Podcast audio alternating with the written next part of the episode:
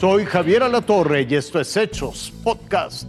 México declara el final de la emergencia por COVID.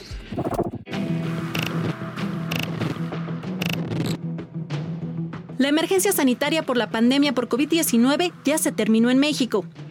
Una muy buena noticia, con más esperanza, ¿no? Porque realmente sí nos detuvo en muchas situaciones. Esa esperanza hace que esta imagen se vea cada vez con mayor frecuencia, incluso afuera de los hospitales.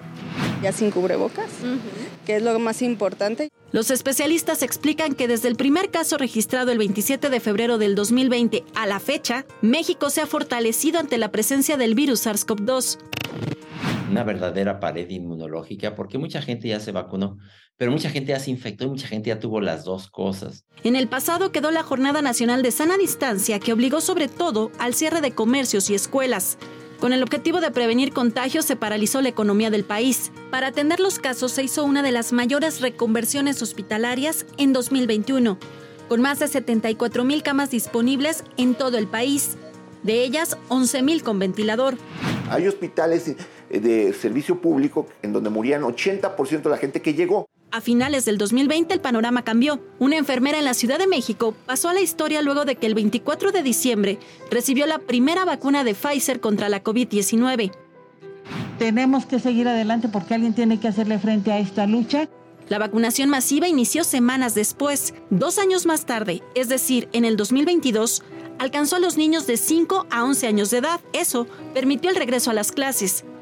Y con la aplicación de refuerzos a los mayores de 18 años de edad, se reactivó la economía desde inicios del 2022.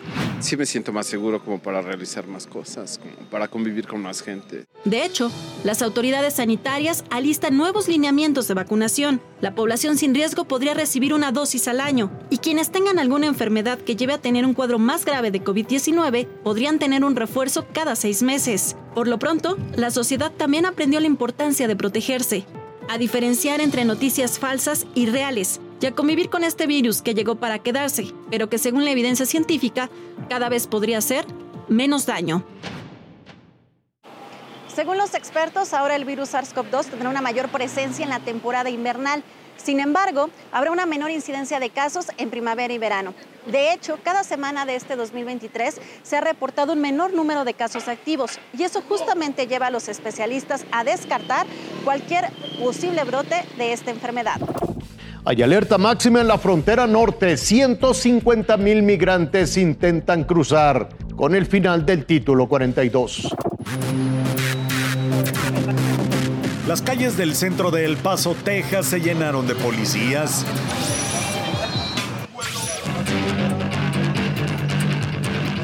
Agentes del CBP, la Border Patrol, estaban por realizar un operativo para retirar migrantes sin permiso de estar legalmente en Estados Unidos. ¡Queremos TPS! ¡Queremos TPS! Entonces nosotros queremos seguir adelante porque queremos andar legal. Sé que si nos agarran ilegal nos van a mandar para atrás.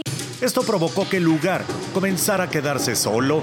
Algunos migrantes decidieron entregarse a la patrulla fronteriza. Pero yo sí me quiero entregar de una vez. ¿Y ahorita estás viviendo aquí en la iglesia? En la calle. En la calle. Lamentablemente nos tocó vivir fuera del refugio. Mientras unos hacían fila, Jorge Luis salió emocionado del lugar. Ahí tengo mi permiso hasta el 2025, al 5 de marzo del 2025.